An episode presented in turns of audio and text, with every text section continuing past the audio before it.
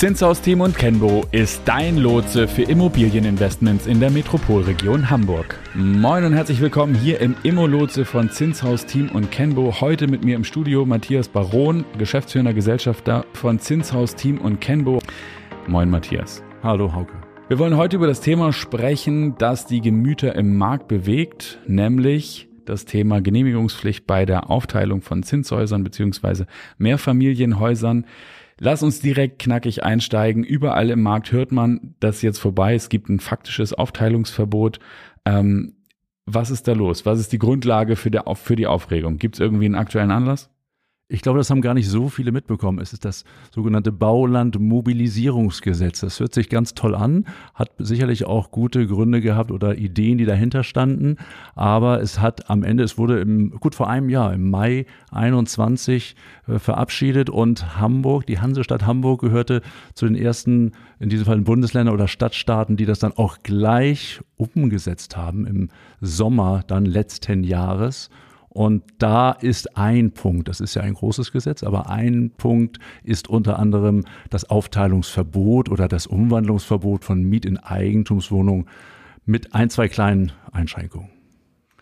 Genau, da kommen wir nämlich nochmal zu. Die Frage, die sich nämlich stellt, ist, ab wie viel Wohnungen, also wo steht das eigentlich genau? Dieses äh, Baulandmobilisierungsgesetz ist ja kein Gesetz, das jetzt neu geschaffen wurde, sondern es ist ein Paragraph im Genau, im Baugesetzbuch und da ist es im Grunde eine Ergänzung, äh, dass man verschiedenste Erleichterungen oder Verbesserungen in der Bebaubarkeit von Grundstücken äh, realisieren möchte oder umsetzen möchte.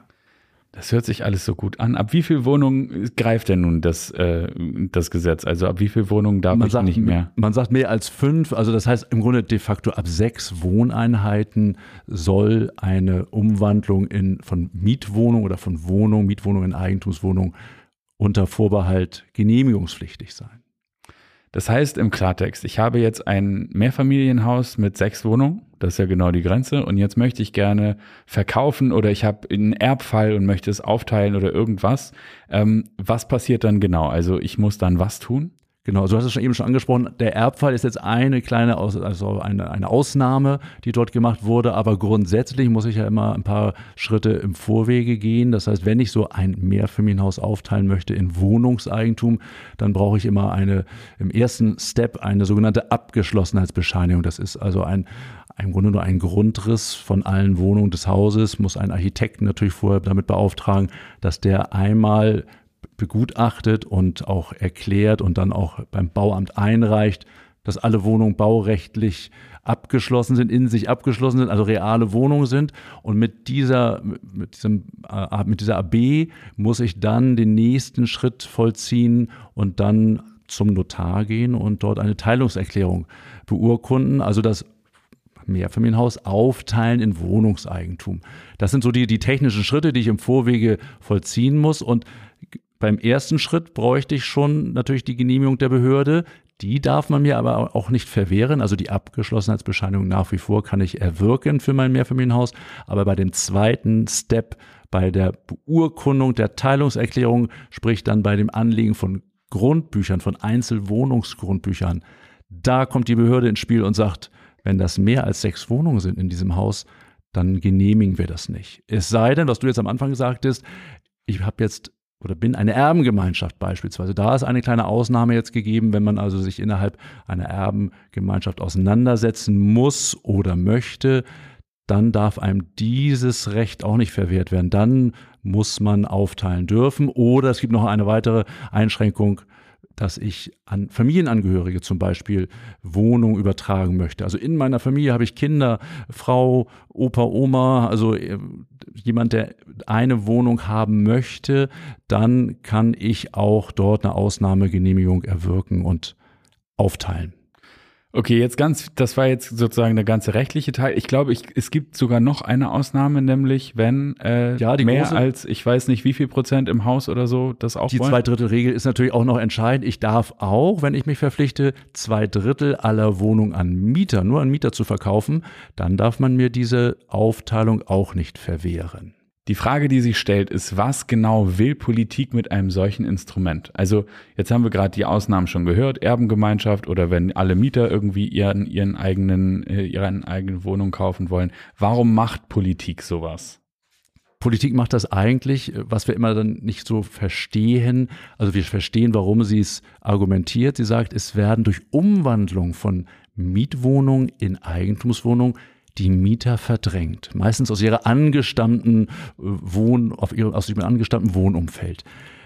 Das erkennen wir aber in der Praxis nicht. Denn wir haben, wie wir alle wissen, ja ein sehr starkes Mietrecht und ein Mieterschutzrecht auch in Deutschland.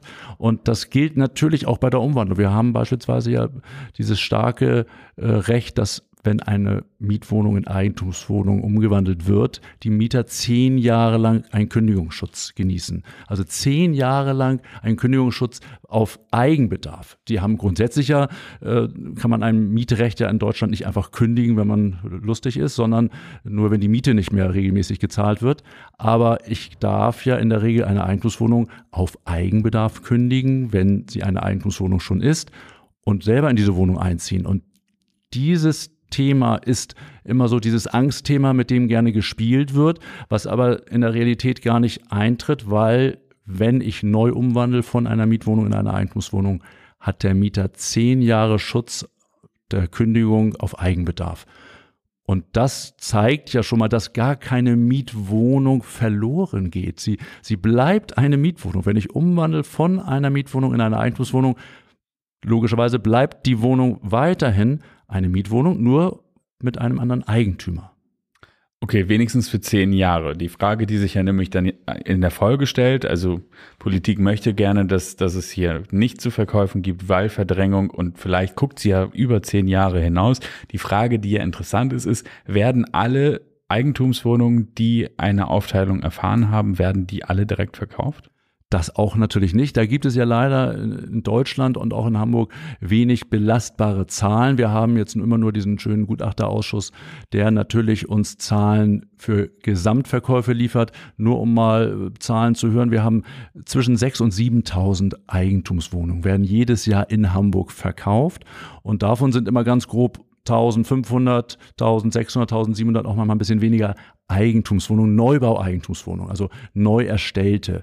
Das heißt also roundabout um die 5000 Wohnungen und die kann man jetzt nicht beziffern, sind verkaufte, gebrauchte Eigentumswohnungen und die sind entweder vermietet oder frei. Da gibt es leider noch in der Statistik keine Erhebung. Das würde aber den äh, Markt natürlich auch sehr freuen, wenn wir da mal hinkommen, dass wir genauere Zahlen bekommen und dann ja auch Argumente hätten oder die Politik hätte dann stichhaltige Argumente zu zeigen, findet hier eine Verdrängung statt? Werden Mietwohnungen vernichtet, zerstört, verschoben oder bleibt vielleicht doch alles so, wie es vorher war?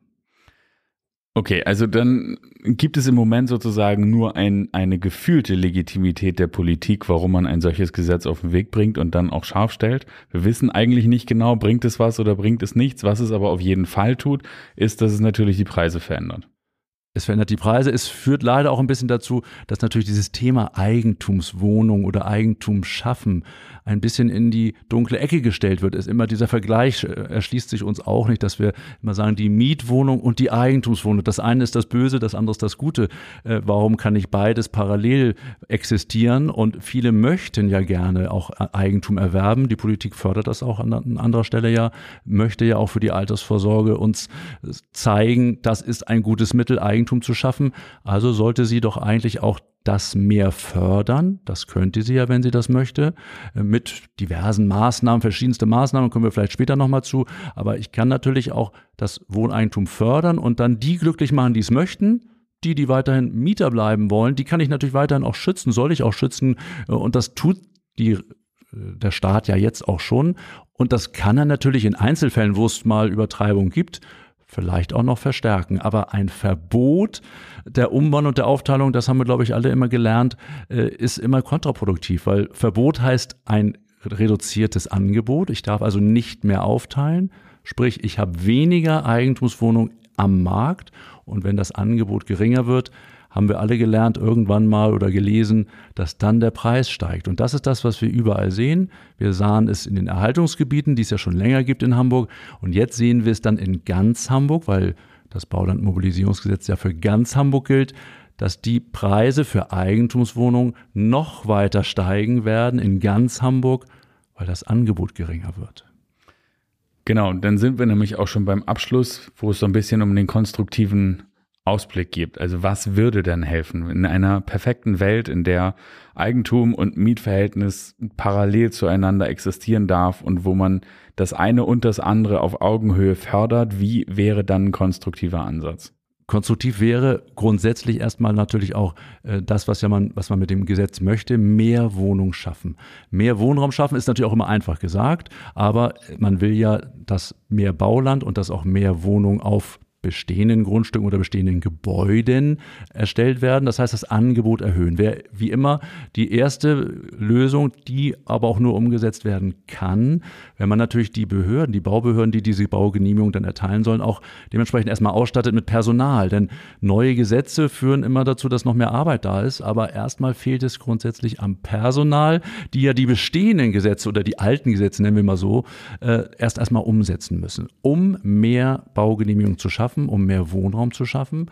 Und darüber hinaus, das ist natürlich immer so das Totschlagargument, aber es wäre auch sehr zielführend, wenn wir eine Subjektpolitik führen, also wenn wir wirklich die Menschen fördern würden, nicht, im Moment haben wir eine Objektpolitik, dass wir sagen, wir fördern die, die diese Sozialwohnung oder öffentlich geförderten Wohnung bauen, die Entwickler, die fördern wir mit sozialen Mitteln, mit Krediten wenn wir mehr den Menschen, den Bürger, den Mieter, der vielleicht Eigentum erwerben möchte, wenn wir den fördern, dann haben wir, glaube ich, sehr viel gewonnen. Und das kann man mit äh, Kostenreduzierung, beispielsweise wird das ja auch schon mal angedacht, äh, die Nebenkosten bei so einem ETW-Kauf sind ja auch recht hoch, dass man Förderung bietet, die Grunderwerbsteuer zu senken, was ja Hamburg auch fürs nächste Jahr schon mal plant, in Teilen, oder eben auch Darlehen zur Verfügung stellt, den Käufern, den sozial schwächeren oder auch jungen Familien Darlehen, öffentliche Darlehen direkt zur Verfügung stellt, damit sie die Chance haben, Wohneigentum zu schaffen.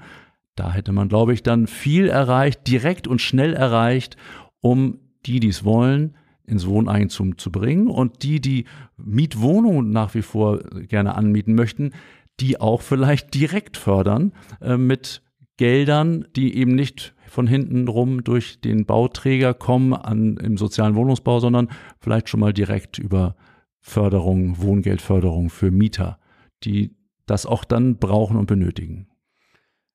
Also zusammengefasst sozusagen Mengenerhöhung und diejenigen befähigen, die gerne ins Eigentum kommen möchten. Das wäre ein schneller, einfacher Wunsch und hoffentlich dann auch äh, schneller zielführend.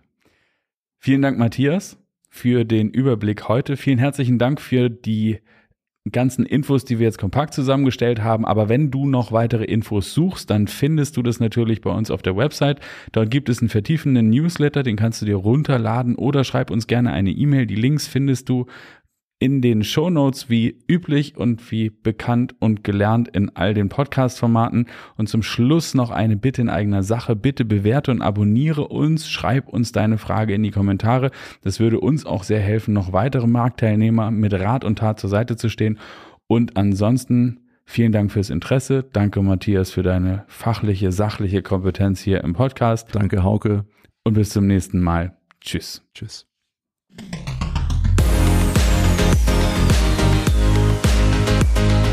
Zinshaus Team und Kenbo ist dein Lotse für Immobilieninvestments in der Metropolregion Hamburg.